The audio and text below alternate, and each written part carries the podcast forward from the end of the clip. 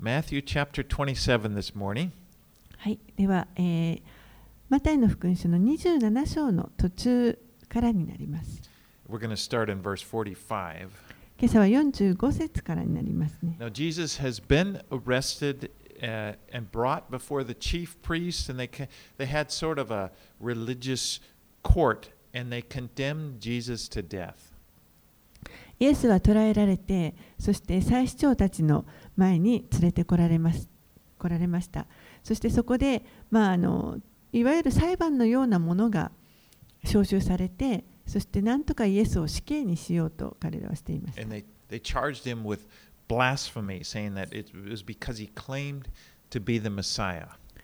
そして彼らは、えーイエスがご自分でご自分のことをメシアであると宣言されたことで、えー有罪にしようとしました。And they brought him to the Roman governor, Pilate, and asked that Jesus be put to death. そしてイエスをこのローマ総督ピラトのもとに連れて行って、そして、えーなんとかイエスを死刑にしてほしいと頼みます。Now, the Jews did not have authority to put people to death, to execute someone. ユダヤ人には、えー誰かを死刑にするという権威はこの時持っていませんでした。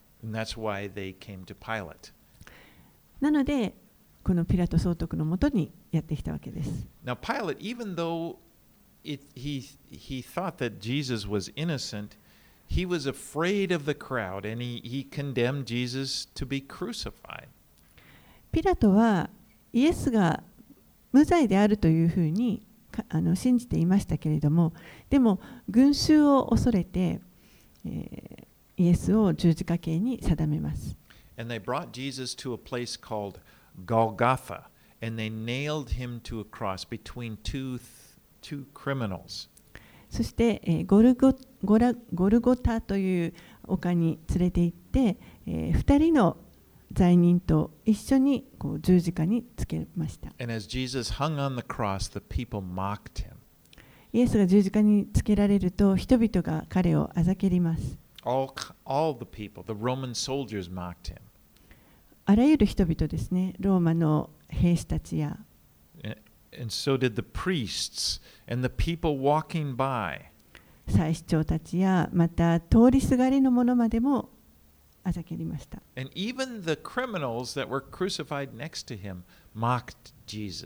そしてイエスと一緒に両隣につけられていたあの罪人たちまでもがイエスのことをあ,のあざけりました。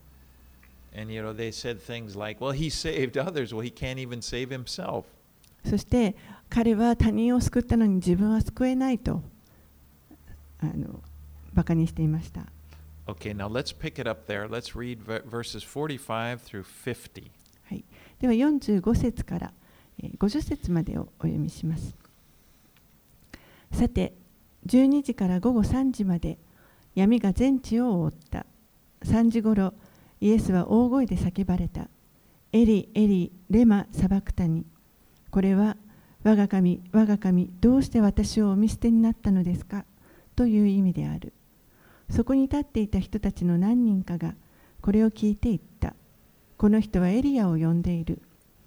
そのうちの一人がすぐに駆け寄り、海面を取ってそれに水ぶどう酒を含ませ、足の棒につけてイエスに飲ませようとした。他の者たちは、待て、エリアが救いに来るか見てみようと言った。しかし、イエスは再び大声で叫んで、霊を渡された。Now, it, this is some, some, maybe my English speakers would, this, would say sixth hour. Uh, that would be noon. えー英語ではこの第6の時間というふうに訳されています。日本語だと12時と訳されていますけれども、まあ、あの注釈のとこ注釈がついている聖書だとあの直訳は第6の時とあると思いますけれども、これはあのおそらく午後ちょうど12時、お昼の12時 Now, と思い some, ます。 some people will get a little, it, it seems confusing because Mark will tell us that it was the, he was crucified at the third hour, which would be nine in the morning. But then John also said it was about noon.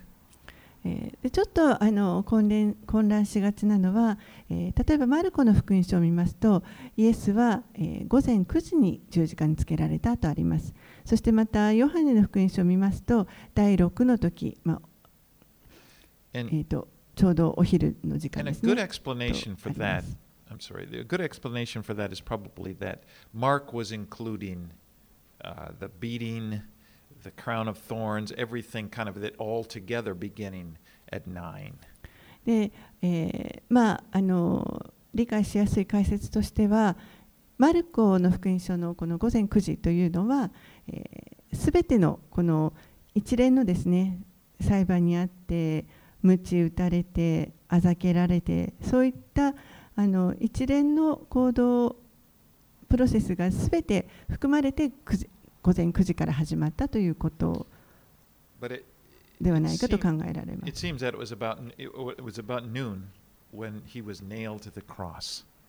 でも、まあ、あの12時に、えー、約12時に、まあ、イエスが十字架につけられたということになります。そして闇が、全地を覆いました。bearing the punishment for the sins of the entire world. イエスはこの時に世の中のすべての罪をのこの罰を負っておられました。 Now, this physical darkness that they're ex- experiencing really is, is like a, a- a representation or, or of the spiritual darkness of that moment. でこの物理的に、えー 襲ってきたこの暗闇というのは霊的な暗闇を象徴していると思います。And so then at three o'clock in the afternoon, Jesus cries out, Eli, Eli, Lama Sabachthani. そして午後3時になるとイエスはエリエリレマサバクタニと叫ばれました。Now, he was speaking Aramaic, which was the language, the common language that they would use for speaking to one another. でこの時イエスが語られた言葉というのはアラム語といって、えー当時あの人々の間で普通に使われていた普段のあの言葉です。And what it meant was what he meant, what- his words in Aramaic meant, My God, my God, why have you forsaken me? そしてそのアラム語は、えー訳すと「我が神我が神どうして私をお見捨てになったのですか?」という意味です。Now, in, in My God, my God, Eli, Eli, in Hebrew, which was their written language and also the one which, which they would, the Jews would speak in the synagogue, Eli sounds like Elijah. そして、えー当時街道であの使われていた言葉というのはヘブル語でしたけれどもこのヘブル語でエリという言葉とエリアという言葉音が非常によく似ています。 And the reason I say that, it, this probably explains why people said he's, he, it may explain why they thought Jesus was calling for Elijah. Maybe they thought that's what he was saying. ですから、えー人々がこのイエスが叫ばれた言葉を聞いてこの人はエリアを呼んでいるというふうに言ったのではないかと考えられます。 But these words, my God, my God, why have you forsaken me? They're the first words of Psalm 22. この我が神、我が神、どうして私をお見捨てになったのですかというこの言葉ですけれども、これは最初に登場するのは詩編の22編です。Now, I love Psalm 22. 22. It's one of those amazing parts of Scripture where you read it and you just you realize this is a prophecy that is giving detailed events of the future.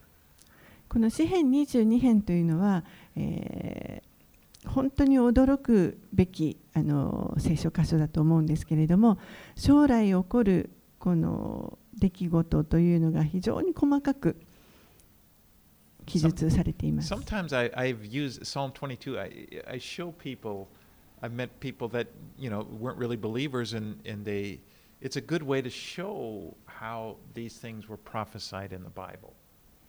この詩編22編は、えー誰かにあのいかにイエスがこの予言の成就であったかということを示す時にも、えー人にあの紹介するのにもとても良い箇所だと思います。Because Psalm 22 was written by David, and it, it's basically it's describing the suffering of a righteous man. この詩編22編というのはダビデによって書かれました。そして、えーその内容というのは義なる人が苦しむというその姿が書かれています。 And, and the, but then as you read it and you start to get, and you get to ver- especially like verses 16 through 18, it just becomes this accurate description of what happened at the cross hundreds of years later. そして、えーこれずっと読み進めていきますと特に16節から18節のところなどはもうこの詩篇が書かれた何百年後に起こる十字架上での出来事のことが詳しく書かれています。Even more than 16 through 18, but let me just read 16 through 18. えーそこだけではないですけれどもでもちょっとこの10 22編の16から18節を見てみたいと思います。 For dogs encompass me, a company of evildoers encircles me. You can just like the people around mocking him, you know, surrounding him there. They have pierced my hands and feet. I can count all my bones. They stare and gloat over me. They divide my garments among them, and for my clothing they cast lots. 詩編の22編の16節から18節 犬どもが私を取り囲み悪者どもの群れが私を取り巻いて、まあ、これが十字架につけられて周りにいる人々があのあざけっている様子ですけれども、えーそして私の手足に噛みついたからです。私は自分の骨を皆数えることができます。彼らは目を凝らし私を見ています。彼らは私の衣服を分け合い私の衣をくじ引きにします。Now, this was written hundreds of years before crucifixion was ever practiced.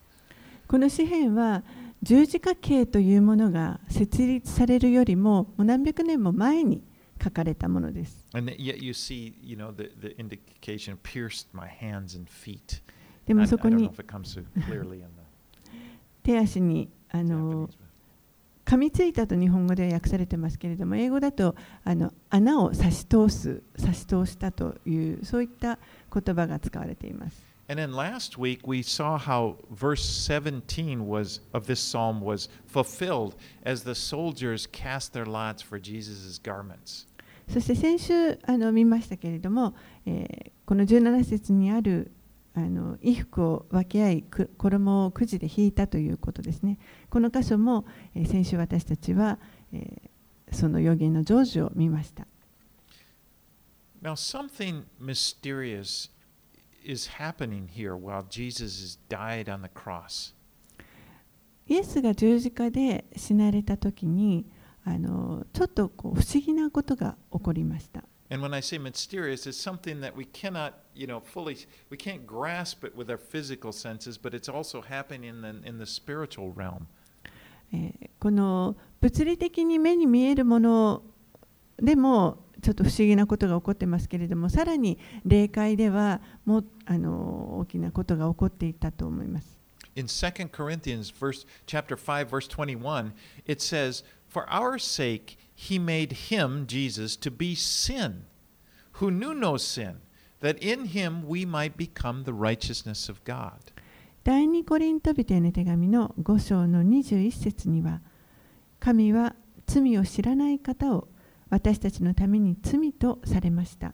それは私たちがこの方にあって神の義となるためです。 Now, there's a lot of uh, debate. Uh, theologians really talk about 多くの進学者たちがこの箇所をあのたくさん議論を重ねてきました。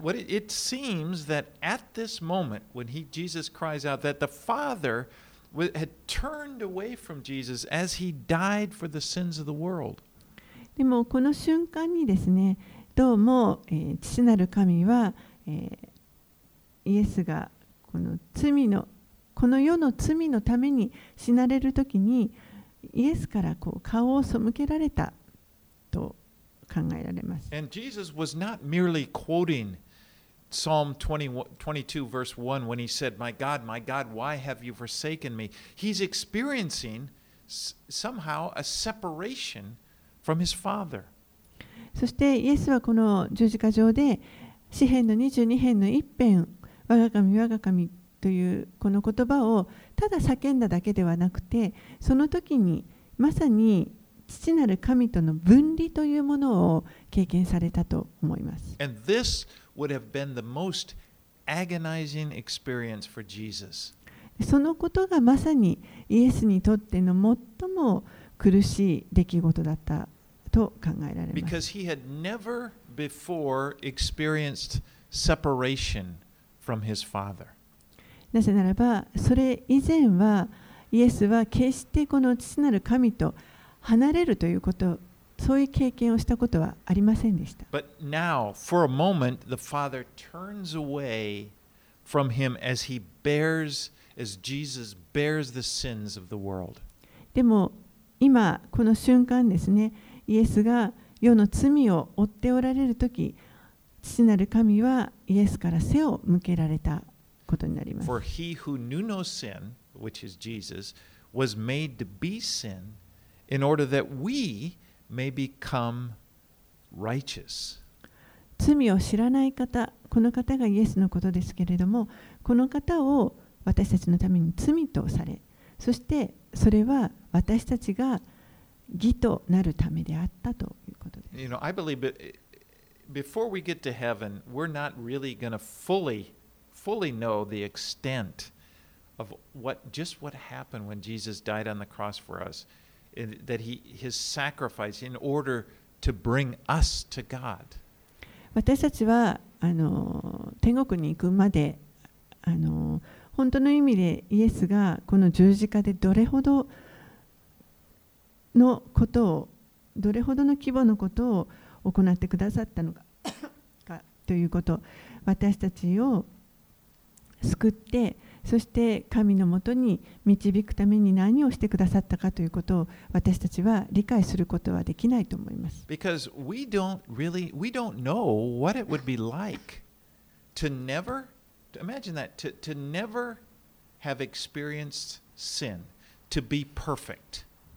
なぜならば私たちはこのもう決して罪を犯さずに完璧な状態というものを経験したことがないからそれがどういうものかが分かりません Jesus was perfect. イエスは完璧なお方でした He never knew the guilt and shame of having done something wrong.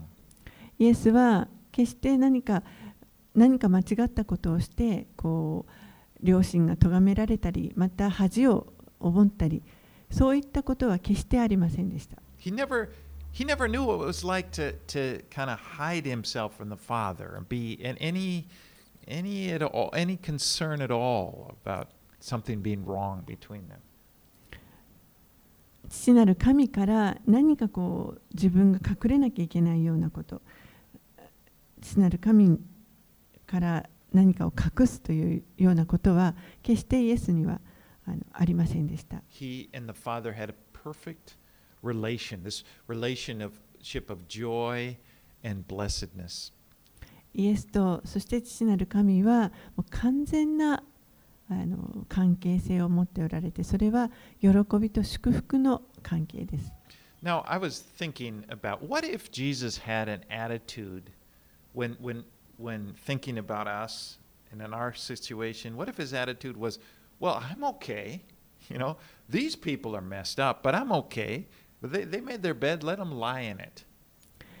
あのもし例えばですねイエスが、えーいや私は大丈夫もうこの人たちが勝手にあのめちゃくちゃにしてしまったんだから自分で、ま、招いた結果は自分で始末させましょうというそういった態度を持ったらどうでしょうか But Jesus didn't have that attitude. でもイエスは決してそのようなあの態度を取るということはありませんでした God the Father didn't have that attitude. 父なる神もそのような態度を持つということはありません You know, the, the fact that you and I and all the people in the world were, were alienated from him, it wasn't okay with him. むしろ事実としては、えー皆さんや私またその他の人々もみんなそうですけれども神から離されている状態ですそしてそれは決して神にとって良いことではありませんでした。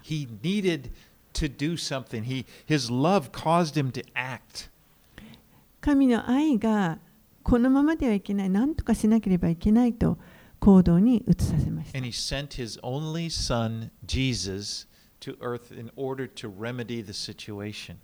そして、一人子であられる御子をこの地上に送られて、この状況をま、とか救済しようとしてください。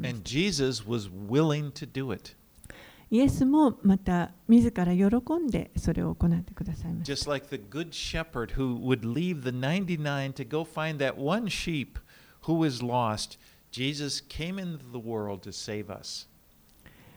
イエスは良い羊飼いで、そして、良い羊飼いは99匹の羊を残しても失われた1匹を探しに出かけるそのようなお方です And Jesus, verse 50, said he cried out with a loud voice and he yielded up his spirits. 50節のところにはしかしイエスは再び大声で叫んで霊を渡されたとあります Now, most victims, what was common for victims of crucifixion was to spend their last hours kind of in complete exhaustion and then just slowly kind of fade into unconsciousness.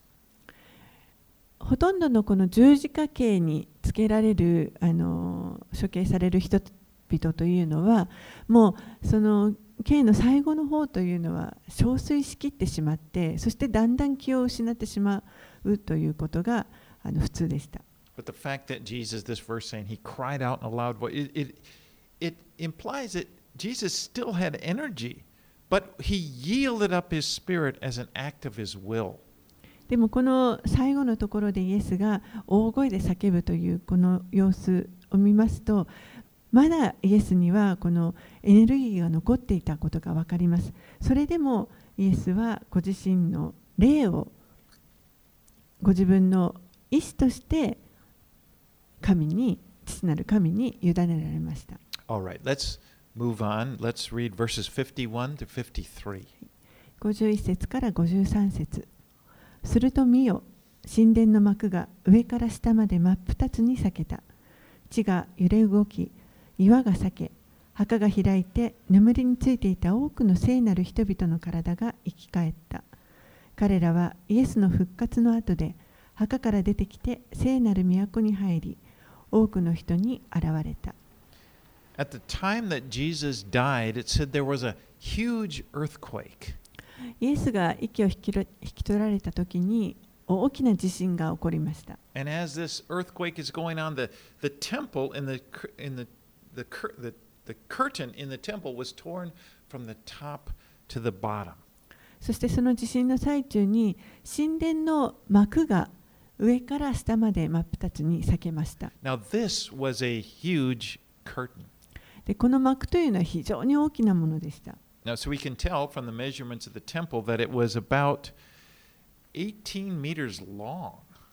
えーこの神殿のこの測り測るあのサイズから考えますとこの幕は18メートルの長さがありました。and it was about 10, 10 centimeters thick. It, it actually had several layers.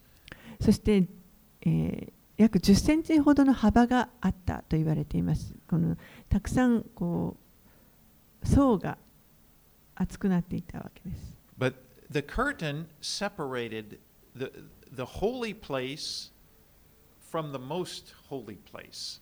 そしてこの幕は神殿の中の聖女と死聖所を隔てるものでした。Sometimes in the back of your Bible, I don't know what, if you study Bible or something, they'll, they'll have a picture of it you can see. Now, this, this would be Herod's temple. You can see a picture of it. And it, it's like the middle of the temple, the inside of the temple was like a big rectangular kind of a box. えー聖書によってはあの後ろの方にこう絵がついているものもあると思いますけれどもこの神殿の形というのは 上から見るとちょうど長方形のような形になっています。But in this, two thirds of it was, if you can imagine a rectangle like this, that's cubed. I don't know if you call that a cube, it's a rectangle. But two thirds of it is the holy place, and then the back one third is the most holy place. そして、えー手前の3分の2のスペースというのが聖女と呼ばれるところで奥の3分の1の部分が死聖女と呼ばれています。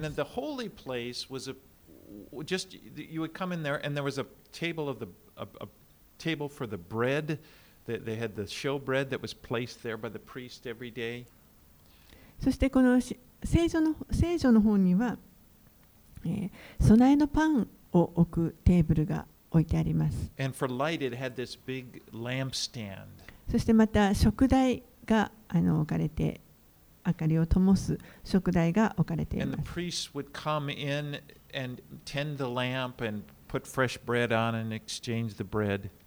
そして祭司がそこに入ってこのパンを取り替えたりまた明かりを絶やさないようにしたりということをしていました。But in this room, you, they would look down and there would just be the curtain. At the one end, there was a big, big curtain.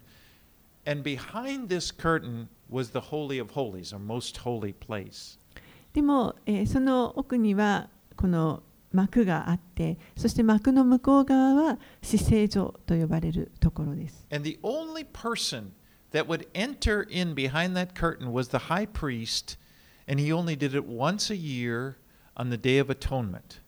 そしてこの死聖所の中に入れるのは、えー唯一大祭司だけです。そして大祭司も一年に一度、あがないの日と呼ばれる日だけ、その死生所の中に入ることが許されます。その時には、いけにえの動物の血を携えて入っていくことになります。この贖いの生贄です。Now, really, the most holy place, the holy of holies, symbolized heaven.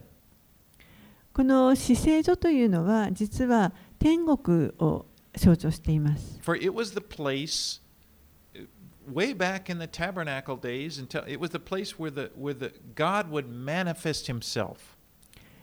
まだ幕屋の時代だった頃にこの死聖所のところに神の御臨在が現れました。So they would think that the Holy of Holies, this is where the presence of God is manifested.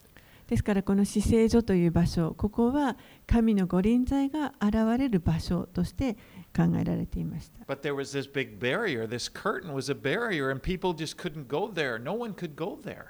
でもその前には大きなこの幕の隔たりがありますので、人々は簡単にそこに入ることはできません And で that した。symbolized this barrier between us and God.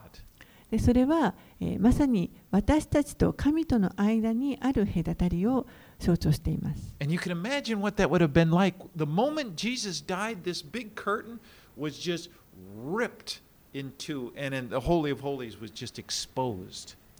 想像してみてください。イエスが亡くなったその瞬間にこの幕が上から下まで真っ二つに裂けて、そしてこの姿勢所が目の前に現れます。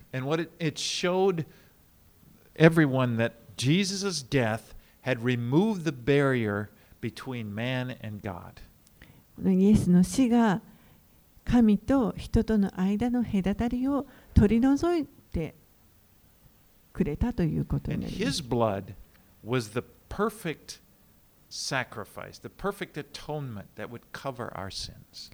そしてイエスの流された血が、えー完全なるこの贖いの生贄となりました。More than just cover, his blood cleanses us from our sins. 私たちをこの罪から洗い清めるだけではなく、それ以上のこの贖いの血となりました。Now, an important detail, little detail to notice, is that the temple was torn in, or the, the curtain was torn in two from top to the bottom. えー重要なのはこの幕が避けるときに上から下に避けたということです。これは神の働きであって人が行ったことではないということです。God removed the barrier. 神ご自身がこの隔てを取り除いてくださいました。Verses 52 and 53, are kind of mysterious. 52節53節というのはちょっとあの不思議な箇所です。他の,あの福音書の記者たちはこのことについて何も触れていません。そしてマタイ自身もあ,のあまりこのことについて詳細は語っていません。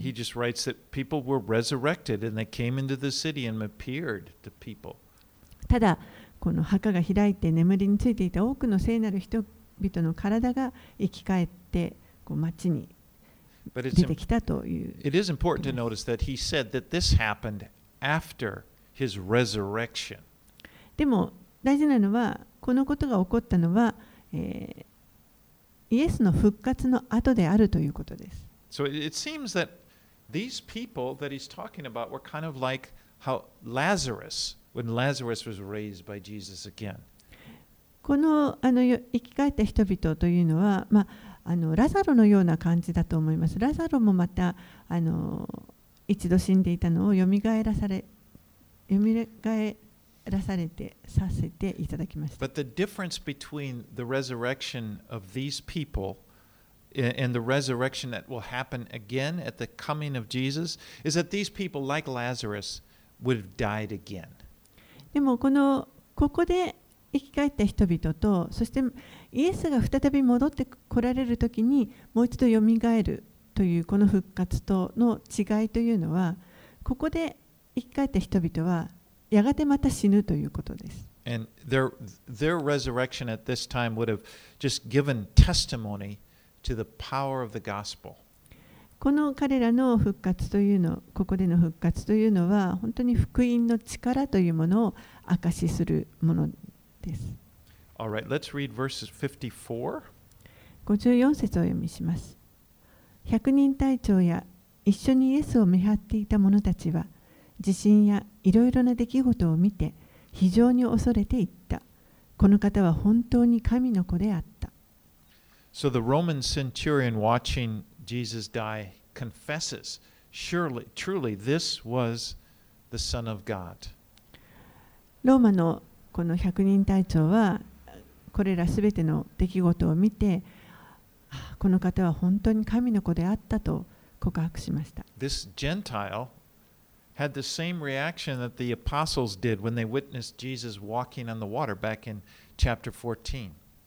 この違法人たちは、えー実はマタイの福音書の14章のところで、えー弟子たちがあのイエスの姿を見たときに告白したのと同じ反応をとっています。Remember when they, Jesus came and then he did, when he got into the boat, they, they just said, Whoa, truly, you are the Son of God. この海あの波の上をイエスが歩いてこられてそして船に乗り込まれた時に弟子たちはあなたは誠にあなたは神の子ですと告白しました。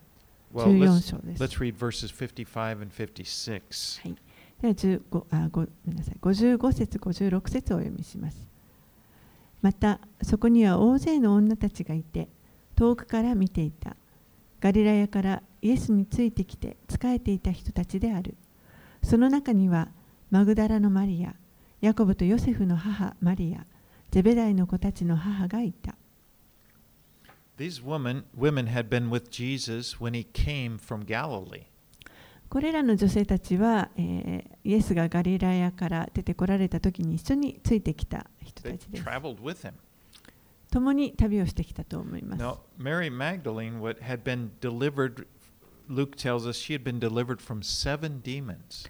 マグダラのマリアというのは、えールカの福音書によりますと7つの悪霊を追い出していただいたイエスに追い出していただいた女性です。And John tells us that Mary, the mother of James and John, and, and, and Joseph, James and Joseph, rather, the wife of Clopas, the, and, and another, the mother of James and John, was also called Mary.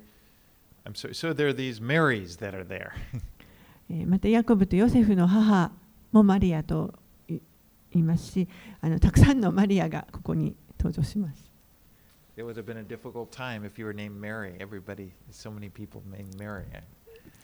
この当時、マリアという名前をつけ、マリアという名前の人は、いろんな人がマリア、マリアと呼び合って、あのなかなか混乱したと思い。イエスの母もマリアと言いました。But sometimes you, it's hard to tell these Marys apart. It, sometimes there's so many Marys Ah, in the New hi. Testament, you get them confused who, which one is which.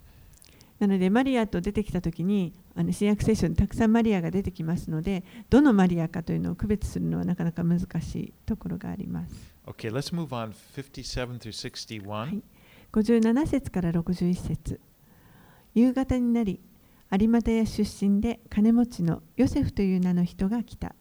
彼自身もイエスの弟子になっていた。この人がピラトのところに行ってイエスの体の下げ渡しを願い出た。そこでピラトは渡すように命じた。ヨセフは体を受け取るときれいな雨布に包み岩を掘って作った自分の新しい墓に収めた。そして墓の入り口に大きな石を転がしておいて立ち去った。マグダラのマリアともう一人のマリアはそこにいて墓の方を向いて座っていた Now, Jesus died on, uh, most people believe he died on Friday afternoon. えーイエスは金曜日の夕方午後に亡くなられたと多くの人たちが考えています And according to Jewish customs, a new day began at sunset. ユダヤ人のこの慣習によりますと、えー一日の始まりは日暮れからになります。And so that, that would have meant that Friday at sunset, the Sabbath would have began, Saturday, the Sabbath. And, and so that Joseph had to hurry and take care of Ju- uh, Jesus' burial before then, because in the Sabbath they couldn't do any, any work.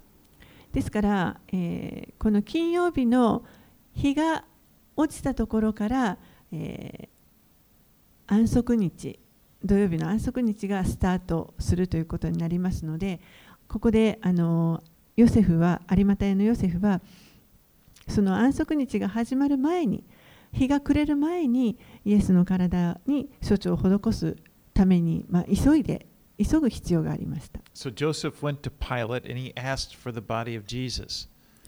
ヨセフはピラトのもとに行って、そしてイエスの体の下げ渡しを願いました。Now, Joseph was a, a, a rich man.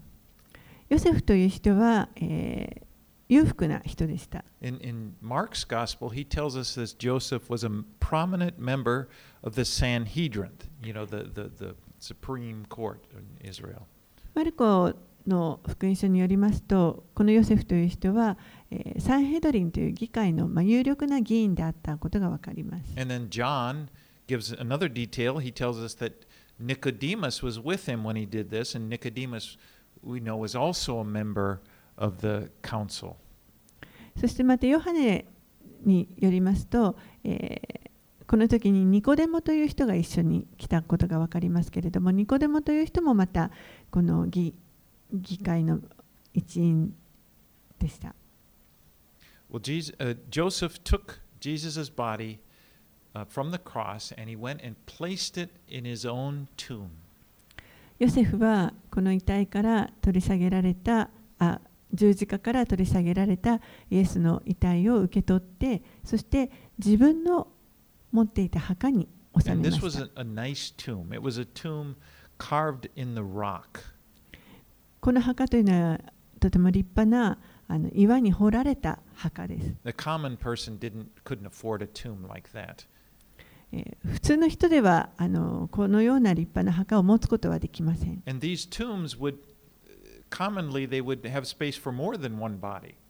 そしてこれらの墓は、こういった墓は、え、大抵この遺体をあの何体か置くことができるそのスペースがありました。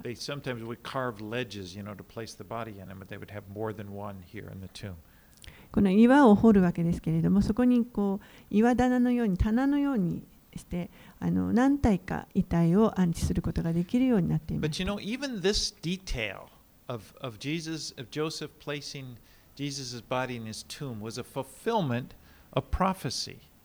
この,イエスの遺体がヨセフの墓に納められたということ、これも実は予言されていたことでした。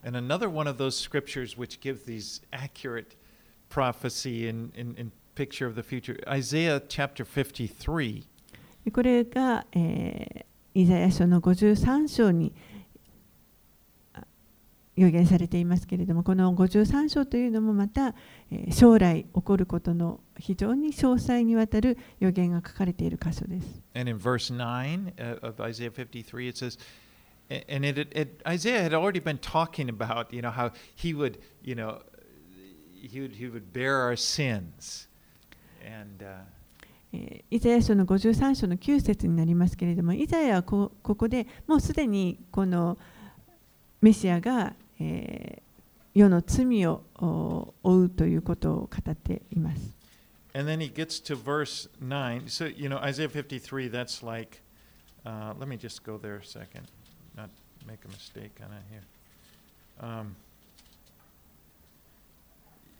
you know that that's where, where like verse 6 it talks about he, we all like sheep went astray we turned our own way but the uh, but the lord has punished him for the iniquity of us all 例えばこのイザヤ書53章の6節のところに 私たちは皆羊のようにさまよいそれぞれ自分勝手な道に向かっていったしかし主は私たちすべての咎すべてのものの咎を彼に負わせた and then in verse 9 it says and they made his grave with the wicked and then it says and with a rich man in his death えーそして9節にあります彼の墓は悪者どもと共に富む者と共にその死の時に設けられた now normally and when a person was crucified they would treat their body very badly 通常ですねこの十字架刑に処せられる人たちの遺体というのはもう本当に乱暴に取り扱われます The, the normal case would just be to take it and they would throw it in the garbage dump in the valley of uh, Gehenna or Hinnom.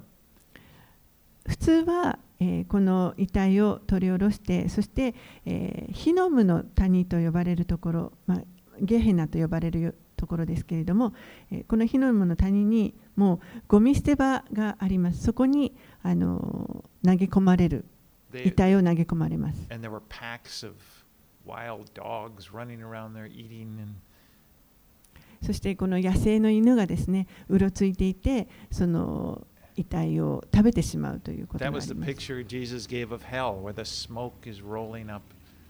それが、それが、まあ、あのイエスがこの地獄をあの表すときに、例えで使ったあのこの火の谷ですね、常にこう煙が出ているようなところ。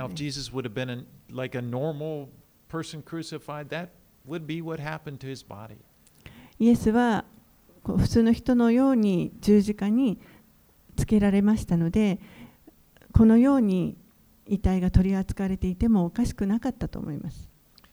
But God the Father had had another idea. He had plans. けれども父なる神には別のご計画がありました。His son would be buried in the rich man's tomb. 神の御子は、えーこの富む者の墓に葬られるというのが神のご計画でした。Now, in truth, he's just borrowing it from from Joseph just for a couple of days. 実際はイエスはここであのほんの少しの間ヨセフの墓を、まあ、借りたということになります。Now, being a, a, a rich man's tomb, it had a uh, it was called a rolling stone door, uh, tomb door. このあの裕福な人たちの墓というのはですね入り口のところにあの丸い石をあの扉のようにして使っていました。You, you've probably seen pictures of them, but the doorway was a, a, carved piece of stone, you know, maybe about this wide, you know, big like this, but it was rolled in a groove. So it just kind of, when they went in to close it, they would roll this heavy stone and then it kind of roll down in this groove and just sit there. えーそのあの入り口に使う石というのは非常に大きな丸くてそして厚みのあるあの平らな石ですねそれをこの墓の溝のところに転がしてそして入り口を入り口まで転がしていってあのドアのように塞ぐというものです。So it's like the door didn't, you know, it's not that they're constantly coming. When they rolled that stone, it was hard. It was, it was just rolled into place, and it would take a lot of people to roll it back again. 非常に大きなあの重い石ですので転がしていくのも大変ですしだからあのドアといっても簡単に開けられるようなものではなくてまたそれを動かすのもあの人手がいる大変な作業になります。Well, let's read um, the last verses 62 through 66. 62節から66節までお読みします。あくる日、すなわち備え日の翌日、祭司長たちとパリサイ人たちはピラトのところに集まってこう言った。閣下、人を惑わすあの男がまだ生きていたとき、私は3日後に3日後によみがえると言っていたのを私たちは思い出しました。ですから3日目まで墓の番をするように命じてください。そうでないと弟子たちが来て彼を盗み出し死人の中からよみがえったと民に言うかもしれません。そうなるとこの惑わしの方が前の惑わしよりもひどいものになります。ピラトは彼らに言った。万兵を出してやろう。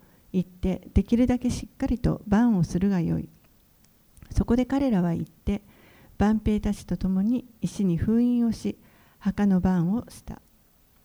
The chief priests and the Pharisees came to Pilate and they asked him to seal up the tomb. 祭司長たちやパリサイ人たちがピラトのもとにやってきてそしてこの墓を封印すすることを願い出ました Now, it seems that these priests and Pharisees had more faith than the apostles did that Jesus would rise again as he said he would.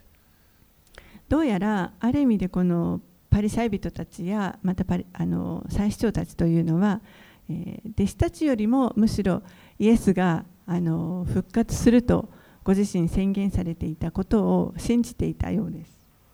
Now, I've thought about these chief priests and what it would have been like for them.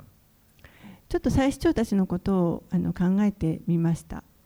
They have witnessed this big earthquake as Jesus died. They saw the, the, the curtain. I'm sure that it was no secret. They went in and saw the curtain torn from top to bottom, just the, the Holy of Holies laying bare. And yet, they just continued to harden their hearts to the truth about who Jesus is. 彼らはこの十字架の刑の時に起こった出来事をすべて目撃していましたそしてまた神殿の幕が上から下まで真っ二つに裂けたこのことも目撃していましたにもかかわらず彼らはイエスが誰であるかというその真理に対してまだ心がかたくなになっています And so Pilate had the, the entrance of the tomb sealed up. ピラトは入り口をあの封印この墓の入り口を封印させました。And what, they would have done was taken, they would had a cord that they would wrap and put in a bunch of wax so that the cord is in the wax and then once it's set, you couldn't, if you opened, you could, you'd have to break this seal in order to open the, the tomb. でこの封印するというのは、えー何かそのは入り口のところを、まあ、紐のようなもので巻くんですけれどもその時にろうをいっぱい塗ってそして、えー封印しますですから、えーそれを開けようとする時にはそのろうを壊さないといけないということにな So り there ま would す be no mistake. And if somebody opened it, the seal is broken.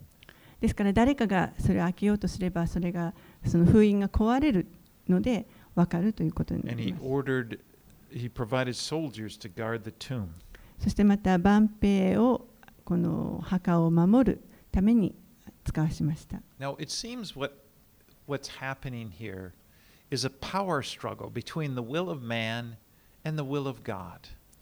まるでこれがあの人の意志とそして神の意志あのご意志、御心とのなんかこう力の争いのように争いがここで起こっているかのように見えるかもしれません Of。course, there is no struggle. That's not a good word because God will never, God's will is going to be done no matter what any man thinks about it. でまあ、もちろんこの争いという言葉はふさわしくないかもしれません。神の御心というのは人がどんなに何かを計画しようとしても神の御心がなります。Jesus told them he would be in the grave three days and after he was crucified. イエスはご自身がこの十字架につけられた後3日目によみがえると宣言されました。And then he would rise again. そしてその3日経った時に彼はイエスはよみがえら And れ there まし was nothing the priests, uh, the priests are doing everything they can, it seems, to refute that, to say, no, that's not true. た祭司祭司長たちはいやそれそれはそんなことは真実ではないと言わんばかりに何とかしてそのことが起きないように妨げようとできることあらゆることをしました。 And of course, we know Jesus will rise just as he said he would. でも私たちはイエスがご自身宣言されたようによみがえられるということを知っています。And the empty tomb will, will, will stand as an open testimony to the world that Jesus has risen and that he is alive. そしてこの空の墓が、えー全世界に対してイエスが死からよみがえられてそして今も生きておられるということを公に証ししています。これこそがまさに神のご計画だったからです。誰もこれを止めることはできません。You know, you never need to worry that any person is going to be able to stop the will of God from being accomplished in your life. 神のご計画皆さんの人生に対する神のご計画が成し遂げられることを、えーどんな人も実は妨げることはできませんのでそのことを心配する必要はありません There is no power on earth that can stop God from doing what he wants to do. この地上にはどんな力もこの神が願っておられること神が行われる御こ心を止めることのできるものというのはありません And that's why our concern, we shouldn't be concerned about fighting against people, fighting against, as if it's a battle against flesh and blood. Our concern should be that we are doing what God wants us to do. ですから私たちが本当に気にすべきことというのは、えーこの一生懸命肉体や血肉に逆らってそれにあの戦おうとすることではなくてむしろ神の御心神が自分にあのしてほしいと願っておられることにをあの気にするべきです。our attitude should g- be God, your will be done in my life. そして私たちの態度というのは神のあなたの御心がこの私の人生に行われますようにというものです。In earth as it is in heaven. 御心が天で行われるように地にも行われますようにというのと一緒です。Well, we have one more chapter next week, もう一章来週学ん and でい it's きま a す。really a great climax. Let's pray. お祈りします。Father, that is our prayer. We want your will to be done in our lives. 主よどうかあなたの御心を私たちの人生のうちに行ってくださ We い。saw as we looked at the scriptures how your son, your perfect son Jesus, how he submitted to your will. あなたの完璧なる一人子であられるイエス様があなたの御心を完全に行ってくださったことを私たちは見ることができま As he す。prayed in the garden, not, not my will, but yours be done. 主はゲツセマネの園で自分の思う通りではなく父なる神様の願うことを求めておられました。そしてそれに従ってくださいました。私たちのためにたとえどんなに苦しいところを通ろうとも And now, Lord, for the days that we have remaining on this earth, we want the same attitude as Christ that your will be done. 主よ私たちもこの地上で残された日々同じようにあなたの御心がなりますようにとそのような態度を持って生きていきたいと思います as we entrust ourselves into your care. あなたがケアしてくださるその御手の中に全てを委ねます In Jesus' name we pray. イエス様の名前によってお祈りします.アーメン All right.